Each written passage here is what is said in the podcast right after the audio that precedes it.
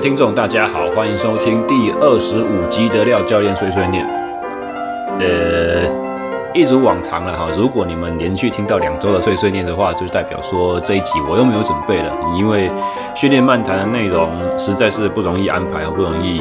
把一个复杂的观念讲得好，所以我们才需要用这种短篇的来垫档。那今天要谈什么东西呢？呃，先说一下我。这两个礼拜为什么会没有时间做训练漫谈呢？主要其中一个原因就是因为我昨天帮台湾柔术总会做了一个讲习，那虽然只是整个 B 级教练讲习里面小小的一堂课，一个小时的内容而已哦，但是因为我主讲的内容是体能训练和检测，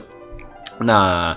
呃，我想要把这个东西讲得好，我想要让这一些参与讲习的教练们呢，他所获得的知识是。非常贴近他们的专项需求，所以我会从许许多多不同的面向，必须要去考虑这些问题，并且呃，我想要试着去设计一些，就是呃，一般的健身教练他没有办法帮柔术这项运动所带来的突破或帮助，这样子应该是这样讲吧？因为柔术运动非常特殊，它用了很多身体的滚动的呃活动模式。哦，动作模式，然后他必须要跟另外一个人去做对抗，然后对方可能是体重、力量、技术都比你高超，哦，你必须要去抵抗他的降服，并且想到其他策略，或或或者是如果把柔术应用在其他的运动项目中，比如说综合格斗的话，你可能你需要的不是尝试着逃降服对手而已，可而而是你可能必须要试着去逃脱对方的地面控制，然后把主动权换到你的。站立机上面，好，这些都全部都很复杂。那在健身房的器材，你可以去做硬举，你可以去做卧推，你可以去做深蹲，你可以去做一些很大的力量或爆发力类型的动作。但你练到这些能力，有没有办法做一个好的专项转移？哦，这是一个问号。我们当我们在讲所谓的专项转移这四个字的意思，我们的我们要说的就是说，我希望可以把我在。呃，训练场的场域中，那些可以量测的呃体能的进步和这些所谓 performance 运动表现这个东西，这个成果我们看得到，眼睛看得到啊，但是它能不能实际真正改善你在场上的表现？呃，这个这个过程就叫做所谓的专项转移哦。所以在专项转移的这个过程中呢，我们有时候必须要做一些额外的连接工作。那如果在进行体能训练的时候呢，我们就把这个连接的工作已经放多一点的强调。也许我们在中间做连接动作的时候呢，就是我我从体能训练到专项转移之间的这一个连接，就不需要花额外的心力去设计，不需要花额外的时间和额外的体力。哦，所以这个是一个蛮重要的概念。那讲席中间也有一位教练，就是问到我一个很特殊的问题，他就说，因为我刚开始一开始我是跟大家广收，就是我先跟大家提问了，就是说你们觉得柔术的体能是什么？所谓的体能是什么？哦，或者是你们想要在这堂课一个小时里面听到东西，你收获什么？哦，那一无我所料的，就是很多人都是问。耐力，耐力要怎么改善提升？哦，那这个是我这一堂课的一半的大重点。呃，不过有一位教练提了很有趣的问题，就是说他在问说，我如何从呃地面姿势快速的转换到站立，那多次的去重复，而且又不会造成过大的体能消耗。那虽然我不是很理解。这个问题背后的呃用意是什么？因为我自己本身是没有练柔术、没有练综合格斗的，但是呢，类似的情境，我想起了以前我所带过的一个项目，就是羽毛球。哦，羽毛球的体能训练，各位可应该可以想见，就是呃，磷酸系统的无氧耐力嘛，ATP-PC 的快速的爆发、速度、位移、啊方向变换、脚步这些东西，然后还有就是什么，就是爆发力。然后再来的话，就是一些身体的平衡啦。呃，我这边所谓的平衡，不是说好像快速获得平衡感的那种神经反应，不是。我说的是，呃，应该算对称性的吧，对称性的发展。因为羽球的打击杀球经常都是前侧线对角线这个动作，所以他们的呃肩膀和胸哦，在前侧会比较紧，造成一个肩前旋很明显的圆肩的现象。那如果肌肉张力很明显的不平衡的话，甚至可能会造成肩膀在活动时有一些咔咔咔的这种声音啊。所以绝大多数的体能训练的方向会着重在这几个面向，那并没有错，这是很基本的东西。那我要想的是，因为我会去场边看我带的选手比赛，那我发现一个很关键的事情哈。前阵子奥运，各位如果有看我们羽毛球的选手都。表现的都很非常精彩嘛，应该可以知道我在讲的一个细节，就是有时候我们会去扑一个救球，那我们会整个人趴在地上，但是你救到那个球，它只是过那个网子而已，它还不算得分，还不算这一招结束。对手能不能重新捞到这一颗球，或者是你救起来的球可能过网是很勉强，它角度也许是非常对自己不利，也许对手逮到，马上下一个就是要做杀球动作，所以你扑在地上。你还要马上再爬起来，你眼睛还要能够继续看到在场上的动态，而这个飞身扑球、救球这种动作是怎样？他在训练中绝对不可能去做到的，因为你的训练赛强度不会那么高，你真正在模拟比赛的时候，你对那一分那一点的执着也不会像场上，也不会像在打奥运的时候那么的积极主动。你如果在训练赛中看见一个球已经快要救不到了，你会选择不去扑。哦，所以这这种扑球救球这种高强度倒地的情境和倒地马上迅速的需要马上爬起来的这种事情呢，在羽球专项训练里面几乎不会出现。啊，既然它专项不会出现，但是在比赛当中又起了一个这么关键的角色，势必就是我们要用体能训练的方式要去把它筹备起来。哦，所以这边我跟当时跟柔术协会讲习的学员们提出的一个解法就是叫做。呃，所谓的土耳其起身，大家可以去，如果没有听过这个呃训练动作的话呢，可以去 YouTube 上面去搜寻一下 Turkish Get Up，Turkish 就是 T U R K I S H 吧，然后 Get Up 就是爬起来的 Get Up，哦，土耳其起身，哦，这个动作的话，它基本上就是。从一个侧躺的姿势，然后手握重物，不管是哑铃或壶铃，然后翻身躺到正面，然后坐起来，坐起来之后，慢慢的把身体推撑到高贵姿，然后再站起，呃，站到双脚并拢的姿势，然后重力，呃，壶铃啊或哑铃是重物，是直接手举着朝天花板这种。那这个动作为什么会对于爬起来有很好的好处呢？因为大家可能会觉得说啊，从地上爬起来有什么了不起的？我每天早上睡觉睡醒就从床上爬起来，这个很简单呐、有什么好练，对不对？哦，但是土耳其起身这种训练模式，它最好的应用价值就是在于它把一个简单的动作，呃，强度增加，利用一个外在的负重，把它强度增加，让你从地上爬起来这个动作变得不容易。但是它的除除了这一个主要的超负荷的面向之外，我们之前训练的原则讲过超负荷嘛，对不对？另外一个重要的面向就是它的压力情境比较没有那么大哦。各位想象，如果是在羽毛球倒地了，我急急忙忙要爬起来，我马上就很担心我的下一颗球杀过来的时候在哪里，对不对？哦，那你如果是在格斗场的话，你就是。急急忙忙要逃脱哦，对方的上位控制，你不管是从 side control 还是说你你你做了一个挺身，用蛮力、用爆发力的方式把自己逃脱出来，那你也是要马上的一边阻挡对手接下来有可能的攻势，你一只手要高举在空中做一个防御姿，另外呃不管是用腿啦、膝盖啦、臀部、屁股快速的往后挪动，然后站起来之后。立刻又利用脚步把那个距离拉开，然后 reset 重新准备下一个攻击的发起点，这样子，这全部都是非常高压力的情境。哦，那在动作技能学习上面，其实有一个哦，前阵子我听一个史丹佛大学的教授哦，他是神经生理学的教授，他在讲呃动作学习的这种流程，他要提到一个关键，就是说动作学习或者是技能学习非常。应该是这样讲，他们他们所用的那个名词叫做神经的重塑了 （neuroplasticity）。他说，你要让你成神经的可塑性重新提升，有一个关键就是你要有高度的集中力，但是非常低的压力情境。哦，所以高度集中力和低的压力情境在土耳其起身这个动作里面可以做到，因为你必须要很细微的去掌控你的每一个动作的细节，然后。尤其是譬如说从仰躺到侧撑起来的时候，你必须要抵抗自己想要卷腹的那种冲动，你必须要是核心稳定而用另外一只手的手肘哦。如果各位有搜寻到影片的话，可以搭配着影片的解释，或者是影片声音关掉，看着他的动作，然后听我讲。你的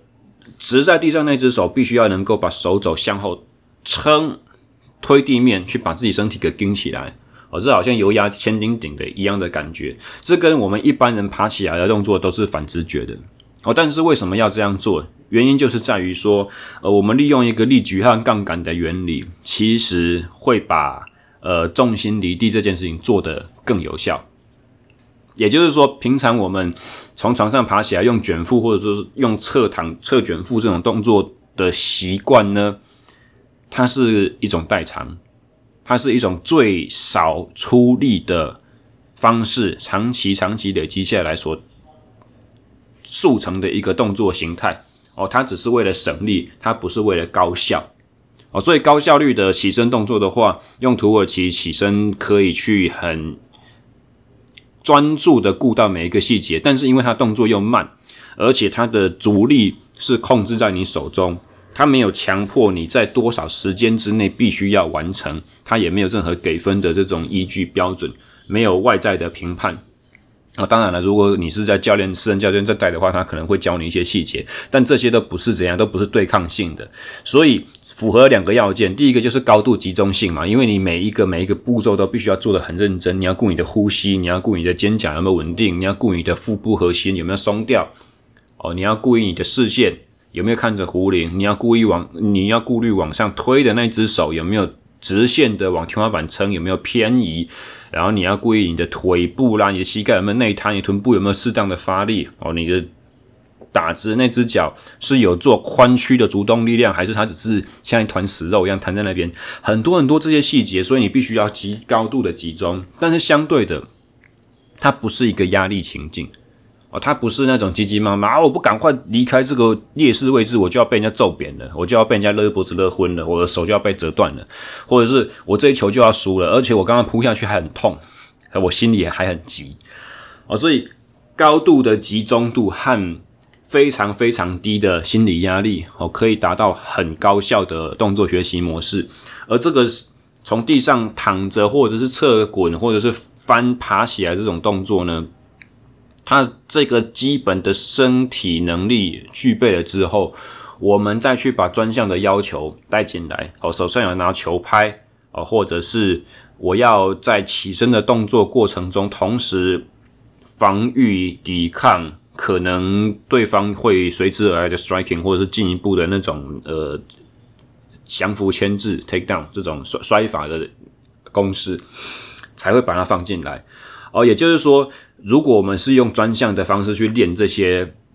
呃过程的话，起身的过程，其实你会有很多很多的大脑的专注力会被分心去，必须要应付这些专项所产生的需求。哦，之前我在聊攀岩的体能的时候也稍微讲过，就是。我们会把攀岩需要的身体能力拿来练，譬如说臀部啦，譬如说你的躯干的控制，譬如说你的肩胛的稳定，譬如说你的专注在推或拉或撑的这些力量。但是我们会把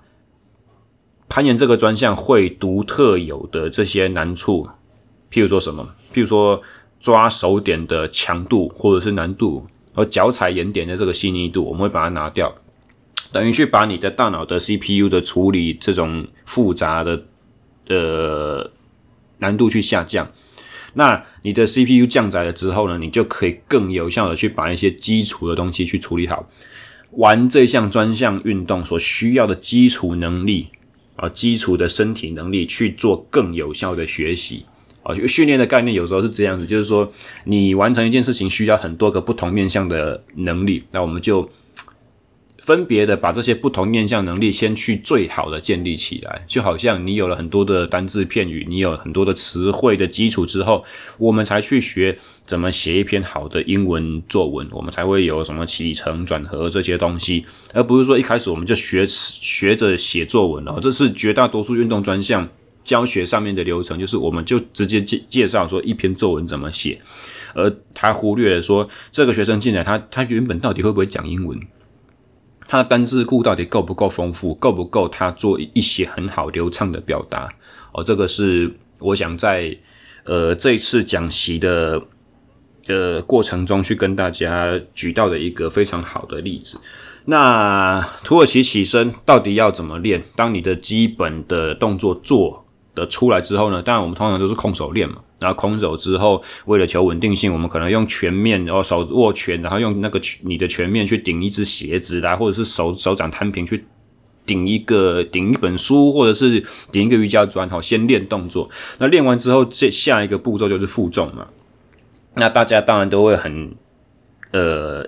好奇说，哦，我负重要练到什么程度？为什么那么多人喜欢练健身呢？其实很多时候的原因就是因为你举那些重物，举那些铁片，呵呵哈嘿，铿锵锵，很帅嘛。土耳其起身，它是一个非常非常对于专项运动，所有需要做身体旋转控制的专项运动都非常有呃价值的一个训练动作，但是很少人练，甚至很少人知道为什么？因为这个动作看起来不帅。没有很威，那就是怪怪的，好像很复杂，好像做得出来有点了不起，但是你拿的那个东东西就那么轻，所以这动作真的很少人练。那如果要随便开口喊一个数字的话呢？啊，我昨天跟柔术协会的这些教练们就是讲说，你可以把这个动作的训练目标练到你可以撑自己的一半体重起来。哦，譬如说廖教练，我现在是体重是六十四、六十五公斤，我就必须要能够手拿三十二公斤的壶铃去做完一个呃侧完整的土耳其起身。那我教过课的地方呢，最重的壶铃就只有二十四，所以我知道我先前可以做成功二十四，从二十四到三十二又是一个百分之五十的那个跳跃。啊，其实我这个目标喊出来，我自己应该都没有办法达到。但是我现在有个借口，林北左左肩膀摔断，还在休休养当中，我 根本就没得练。所以我随口喊出来这个目标，哈，不干我屁事，大家 自己尽量努力。那为什么我要喊这么重？其实有一个相当重要的原因，就是因为格斗项目它其实是跟对对手对抗的，那对手试着要做的事情就是把你。继续压制在地面上，哦，所以当我们在练土耳其起身的时候，你手里面拿的那个重物越重，在上半身、在肩膀周遭的区域，重力把你压回在地上，这个阻力也就越重，哦，所以当它越重的时候，你就要越巧巧妙、确实的去应用什么？去应用一些身体支撑底面积的原理，哦，重物的重心维持在底面积之内，而不会偏出去的这个原理。杠杆的原理，哦，力矩的原理，如何用转动、旋转的动作转换成线性的动作，这些原理，这些都是一些很基本的这种力学概念。你可以不用懂力学，你的身体在操作这些正确观念、呃，正确动作模式的时候，自然会学会，自然会教给你。所以，呃，一半体重很重，没错，但是因为你的专项需求就是要抗衡这个。想要把你对方想要把你压制在地上，压回在地上这个重量嘛？那与其在专项训练中用高强度的对抗赛的这种手段，很慌张、很忙乱的稀里糊涂做完之后，好不容易侥幸成功，你也不知道自己到底怎么做对。那不如我们在体能训练的过程当中，我们就先把强度增加，但是我们把呃心理的压力、时间的紧张感这些外在的因素下降。去让你的技能学习可以更加的有效哦。有的时候我们在思考一个训练动作的设计的时候，我们要想的是效果，而不是想当下有多操多累多么有感哦。这是一个很重要的观念，各位必须知道。呃，那么接下来就要带入一个重点，就是说，呃，从我开始当教练之后，其实像我刚刚这样子随便喊一个数字说哦，这样才及格，这样才达标的这种事情。其实也听过不少了。哦，刚开始的时候，我是听过有一个人讲说什么，哦，一个健康的成年人必须要能够有跑完十公里的基本基本能力啊。然后到了最近的话，更夯的一个是说，哦，我的深蹲硬举，我至少要破自己的两倍体重，这个才算及格。哦，应该把这个当做目标去训练。那我刚刚也随便喊了嘛，就是既既然是目标用水量化，你们可以这样喊，我也可以，对不对？所以我就随便喊一个，我说土耳其起身要自己撑一呃一半的体重，要能够站起来成功。呃，这边想提出一个概念给大家，这种标杆可以达到的话最好，但是请你们千万不要把这些目标当做你训练的唯一方向。甚至是更重要的是，更好的是，我觉得啦，哦，目标应该是要自己设定。哦，我们开讲二十分钟，终于进入主题了。目标应该是自己寻求、自己设定给自己的，不要听别人给你。哦，我我在我的新书的文稿里面，我有写到这么一段，就是说。我以前在商业型的健身房的时候啊，有时候为了谈单，我就是新会员签进来的，我们为了要卖他教练课，呃，很多时候我们都身为教练部的呃人员，都需要去帮这个新会员设立一个目标啊，那这个说身体组成。那个 InBody 那一张就变成很重要的辅助工具，我们就会告诉他说啊，你这肌肉还不平衡，你的脂肪还这么多，然后你的身体评分还怎么样怎么样，所以我要帮你设定一个目标，你应该如何如何这样这样。但每次走到这一个部分，我就觉得说很别扭又很困惑 啊，为什么？就是因为在我自己以往的教课经验呢，客户都是带着他的目标来找我的。啊，学生都会跟我说：“教练，我想干什么？你可不可以用哪些哪些方法来帮我达成？这样子的目标练起来比较有动力，比较实际，比较容易去画一个呃明确的训练周期、训练规划。哦，相对的，如果你眼睛上看的一个目标，它是不一定有特定时程可以达，呃，必须要去达到的，然后它的。”呃，变化性、全面性又没有那么的广泛啊，它就是一个很单一的一个数字，一个动作的运动表现。那可能我们的训练就会变得怎样？就是很单一，很缺乏多方面、多角度的刺激，很缺乏除了你想达成那个目标的那个动作以外。其他所需要的具备的各种身体能力，你就没有办法全面性的去帮他进行准备。还有就是，呃，从心态上、从眼界上来讲的话，轻易的接受一个别人帮你所划定的目标，其实讲起来有点盲从啊，就是说你你缺乏一个省思自己到底为什么要开始运动，自己的动机哦。运动能够为你带来什么价值？为你带来什么改变？你当初真正想要踏进健身房的这个过程，你是为了什么？啊，这种我我认为是相对很重要的。呃，譬如说我只是一个上班族，周末有爬山的习惯，我很喜欢去玩户外运动。那我当初进了健身房的原因，只是为了说，呃，因为我爬山背背包都很容易腰酸背痛。然后我下下坡的时候都会走到膝盖非常不舒服。那不管我的山友告教我说怎么去适当的去配重，呃，登山杖怎么使用，呃，鞋子要怎么选，如何分配我的体力，但我还是没有办法解决这些问题，甚至是可能呃年到中年，脊椎、脖子、腰慢慢的都出一些退化的状况。医生会跟我说，你要么就是必须要运动强化，不然的话你就是。以后不能再爬山，所以如果你当初是为了这种目标而进入健身房的话，那健身房里面的训练应该要帮你达成什么？不就是好的脊椎的减压吗？不就是好的正确的活动模式、上下楼梯的步态、脚踝的活动度、平衡能力、快速反应？然后在这些正确动作模式之下，再去把你的肌力和肌耐力去强化起来，以便应付你登山的需求，不是吗？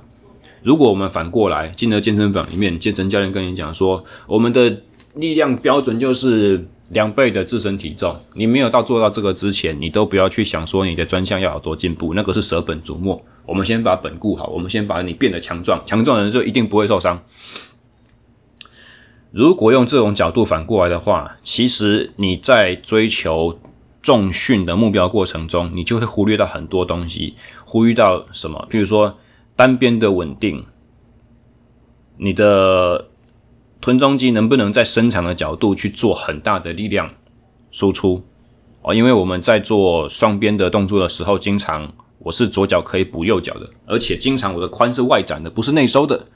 哦。那外展的时候的肌肉长度，它所学习到的力量哦，力量训练它有几个原则，有它它是有特殊性的，它有动作角度的特殊性和肌肉长度的特殊性。意思就是说，如果你经常在哪几个角度去做动作？你哪在哪几个范围做动作？在某种脚掌外八，在某个站姿宽距情况之下做动作，那你做的动作的时候都是到某一个深度而已，或者是都。一定会达到某一个深度，而不会只在一半的角度哦，这都是相对重要的。如果你的训练动作的模式固定在那几个位置的话，那不管我的 loading 怎么去变化，不管我的重复次数怎么变化，我的休息时间怎么变化，有一个非常重要的是不会改变的，就是你的力量提升只会在你做力量训练的动作相关角度和肌肉长度会去做最有效的提升，其他角度其实是。提升的效果是有限的哦，所以像我刚刚所举的例子哦，爬山嘛，我们都是左脚右脚基本上是在同一个直线上面走哦。地形越崎岖，当然你需要越变换，但是简单的地形的时候呢，基本上我们脚是走一直线，它不会是左右开开的这样子哦。所以当我必须要上一个高脚哦，去踩，把自己的身体往上蹬，或者说如果是很陡的面，我要。去用向下坐，然后另外一只脚伸出去去触底的这个时候，对于我们的髋关节的一些肌肉，它其实是呃，跟我在做深蹲硬举的时候所需要练的力量范围是很不一样的。我昨天才 po 了一个，我带两位攀岩教练哦，那个原岩的宋拔哦，以前的攀岩国手，以及年轻的猛兽哦，之前在。之前在新庄一间岩馆工作，那现在是主要出来做私人教练，带私人学生。哦，两位都是非常强的甲组实力的攀岩选手。哦，昨天我才在 IG po 一个他们在做下肢的力量训练，呃，礼拜五练的。哦，今天是礼拜天，礼拜六才 po。结果我 po 的时候就开玩笑说，教练昨天示范，今天自己屁股酸。po 完之后，他们两个分享，才一个说酸到爆，另外一个说大腿和。啊，后侧和内侧快抽筋，也就是怎样？我们在一些很刁钻或者是口语讲就是很叽歪的角度去做这些力量的挑战的时候，其实他们所带来的刺激或反弹或反噬、反咬你一口这种后坐力，也许是你做一般我我们好像比较常规这健身房里面经常看到这些动作，他所不会带到的。那如果我们的训练的难度可以从动作的要求本身，可以从动作多样化变化本身，而我们的 loading 可以是单纯应用轻重量，甚至只有自身体重的话，其实各位想想看，我是不是非常好达到我要专项能力提升的这个目标？而我避过了怎样？我绕过了中间一大圈健身教练告诉你的。哪一个目标必须要先达成？哪一个标准你必须要先做到？甚至是隐含的意思就是说，如果还没做到的话，可能是你不够努力，可能是你做的不够好，可能是你的恢复、你的休息缺了什么东西啊？这个不是教练我的责任哦，你要自己先做到哦。设立了一个很高的标杆，让你必须要去达成。那在达成这个过程中，我们人人都有追求卓越的心态嘛？啊，当你的兴兴趣慢慢的被吸引，变成说我之后要去做建立三项的比赛，这也很 OK，这绝没有，这绝对没有，我没有任何反对的意思啊。但是回过头来用这种爬山健行的例子，我想告诉各位，就是说，体能训练是支持你想要玩的那项运动的配角的角色。他不是主角，他不应该要反客为主，反过来要求说我的这个东西很重要，我这个东西是一个非常崇高的标杆，你一定要非非达成不可。你在还没达成之这个之前，你要想爬山爬得多好，游泳游得多好，骑脚踏车骑得多多好，攀岩爬得多好，这全部都天方夜谭。这个角度，这种讲法，在我个人看来，我觉得是有点不负责任的。哦，也就是说，其实你健身教练并不具备有直接帮助对方的能力，你不具备在你设计训练动作中有把它专项的特性非常有效的考虑进去的这种前提，啊，这种本事你没有，而你只是拿你会的一些东西，你只是拿你比这些人强的一些术科动作来要求他们，然后。有点像是什么？以前我讲过的一个概念呢、啊，亚兄对的拜，像跟拜拜的心态没有什么两样。你只希望他们做到这些东西之后，他的专项一定会变好。但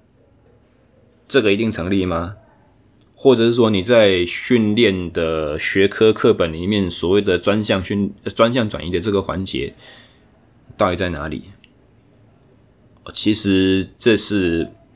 我觉得这个是不管身为学生，或者是身为教练，都必须要去认真思考的一个点。学生必须要思考，就是说，我的目标到底有没有被有效的去达成？那如果我是没有目标的人，教练帮我设计的目标到底是一套标准，放诸四海皆准，还是他有确实的去帮我评估我的身体状况，然后帮我去设计一套真的呃。适合我来去做的最能够对我对我帮助最大的呃一套训练方案、运动方案。哦，以往我只要是碰到这种很喜欢、很想要跟我上课，但是又讲不出什么具体目标的学生来说的话，我都会跟他们讲说，我会用我自己个人观察的眼光，我去看你，我去设计一些我认为现阶段对你最重要的东西给你做，而我们是。朝一个平衡的方向目标去做加强。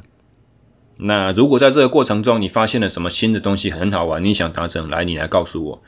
如果没有的话，这个过程结束之后，我觉得啊差不多满意，你也认为嗯这一阶段我上的课好像收获很多，很有效。但是我依然不确定接下来要干嘛，我已经对这个现况很满足了，那我们课就可以停止，没有关系。哦，我会。设定这样子的一个可以预见的终点给我的学员，哦，天下无不散的宴席，所以其实，在教练和学员的关系当中，我也认为他不应该是教练预设着这个学生就是一辈子一定会跟着我练。哦，我我之前听过一个呃，脚踏车教练叫 Trevor Connor，他是帮之前是 Velo News 的，诶，哪一个网站呢？他。反正他在讲 podcast，他在讲说他有很多很多的学生，到后来跟着他，就是 我只是因为喜欢你而已，所以我跟着你，让你继续有钱赚。哦，这虽然是个笑话，但是实际状况上面。有时候我们在教练跟学生的关系也是一样，就是说我们达到一个默契之后，学生觉得说我跟着这个教练练很划算，我一直有持续的去提升一个我身体的能力，达到一个刺激，或者是我一直有一个为了跟教练约了之后，我就不得不一个礼拜至少去一次健身房这种基本的约定在督促着，或者是我很喜欢训练，我也很享受教练上课给我的内容，但是我不想要花时间烧脑筋去设计自己的课表。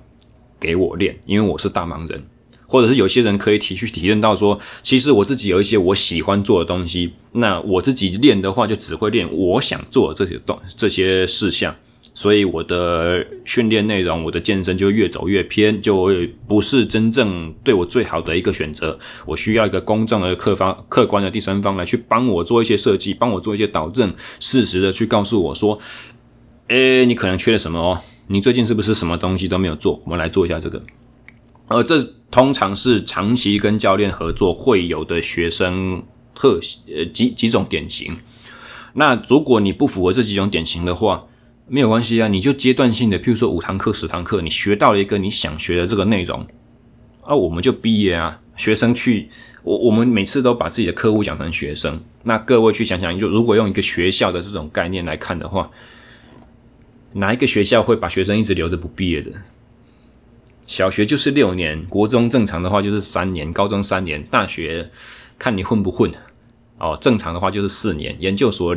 硕士两年，博士大概四年左右，他总是有个毕业的期程在的嘛。那引领你的老师如果没有办法有效的帮你的帮你的目标是设定成在某个时限里面必须要去达成一些呃成就出来，而是他是画着一个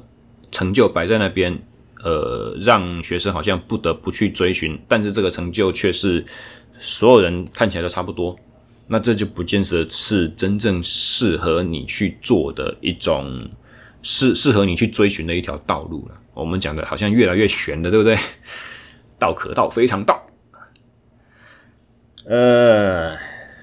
所以这一集节目，其实我想讲的就是，不要轻易的去接受呃外人所施加给你的这些目标，有一点像是，有一点像是科学的这种，嗯，追求科学的这种基本精神一样了。科学的基本精神就是，我相信一件事情，我想要，我想要相信一件事情。可是我非常心知肚明，是这个过程，呃，这刚前面这个论述是其中有一个很大的因素，是我想要，而想要的东西是不是真正你需要的，或者是不是你对你来讲是对的？科学上面我们追求接近真理嘛，接近正确，所以科学要对。那训练上面就是想要和需要。我知道这是我想要的，所以为了让达成这件事情的后果真正贴近我的需求，或真正贴近真理、接近正确，我会在过程中用很多种不同的角度去试着突破我相信为真的这个讲法。啊，譬如说，如果我相信碳水化合物对人来讲是不好的，我就会去看很多很多支持碳水化合物对人的运动表现、对人的身心健康有非常好的影响的这些研究。我会把他们反方的论述全部都看过一遍，把自己的心境转换成是好像我的我我的对手一样，从对手的角度去看看我自己相信这个理论有没有缺陷。呃，这个就是所谓的批判思考的习惯嘛，对不对？哦，所以在当别人给你了一个目标之后，我鼓励我会鼓励大家，就是身为学员、身为运动爱好者的话，你可以去试着去。怀疑一下，挑战一下这些目标到底是不是合理的，对你是不是有意义的？然后，当在试，我我也不是说不鼓励大家去追寻这些目标，并没有，完全没有。但是，当在尝试追寻这些目标的过程中，碰到了一些障碍的时候呢，你必须要保持一个开放的心态，试着去想想说。我是不是还有其他的一些东西是需要突破的？而在这些其他这些我们训练周期理论上面所讲的 general preparation、general preparatory phase 啊，基本准备期，基本准备期就是必须要多方向、很多不同的呃角度，然后很多不同的生理能力，必须要把它筹备起来。你要去思考说，是不是你有一些 GPP 类型的工作没有做好，以至于你的眼光很狭窄，像隧道一样的视线，只是。非常精准的去投射在你想要达成的那个数字上面的时候，其他很多做这件事情所需要身体能力都已经被你忽略了，所以你才会一直在卡关，所以你才会一直在恢复不良，所以你才会一直重复的在受伤。这些可能是你必须要去思考的东西。哦，最后我想要再重新强调一次，就是说，追寻目标是一个非常令人着迷的过程哦，所以。任何目标，只要你相信这个目标是有价值的，去追它都没有任何错误，绝对没有错啊！只是差别在于说，我比较鼓励大家哦，你的目标让自己去生出来。如果你暂时自己想不到什么目标，你想要呃照着别人给你的目标去达成也无所谓，也很好，也可以。但是在追的过程中，把你的视野稍微放宽一些些。哦，把你的眼睛余光去注意的环节放多一点点，哦，避免只单纯的在同一个角度上面埋头苦干，呃，埋头苦干，钻牛角尖的去钻研，那这可能最后不但会让追求目标的过程产生很多额外的不必要的障碍，你以为你在走捷径，实际上是绕了很多远路，帮自己构筑了很多。很难穿越的事情，要去要去绕过，或者是要去强行突破，或者还有什么可能，就是会让你的训练越来越无趣，越来越疲乏。哦，以后如果有机会的话，我会再举更多，不管是我在训练学生上面的例子，或者是我自身本身的训练经验，给大家去做一些参考。但是今天的节目，我想四十分钟差不多了，我们就到这里吧。那跟各位保证，下个礼拜哦，一定会是耐力训练主轴的完结篇，因为我真的已经快想要收手了。我的第三季做得很长啊，我的妈！然后下礼拜，因为我的呃私人教练课也交接差不多，我上课时间会越来越少，我越越来越有时间可以去筹划这一些相关的内容。那一样很期待之后的呃，不管是去左训啊，或者是出书的这些发展。那喜欢支持我们的朋友们呢？哦，已经既然大家都已经听到这最后了嘛，欢迎帮我按赞哦，点个小铃铛，留一些留言哦，支持一下我们的节目继续成长，或者是呃到我们的募资计划网站去投下你的小额资助，让我们每个月可以有一点点、一点点小小金流进来，呃，去帮助呃。做更多往后节目制作、来宾的受访啦、租节呃租录音室啊、哦装备设备的升级啊、哦那个网站 hosting 就是伺服器基本的年费这些开销，或者是补贴一些我在时间精神上面所投下来的心力，哦都是非常非常感谢的。好，我们节目就到这边，下礼拜空中相会。OK，拜拜。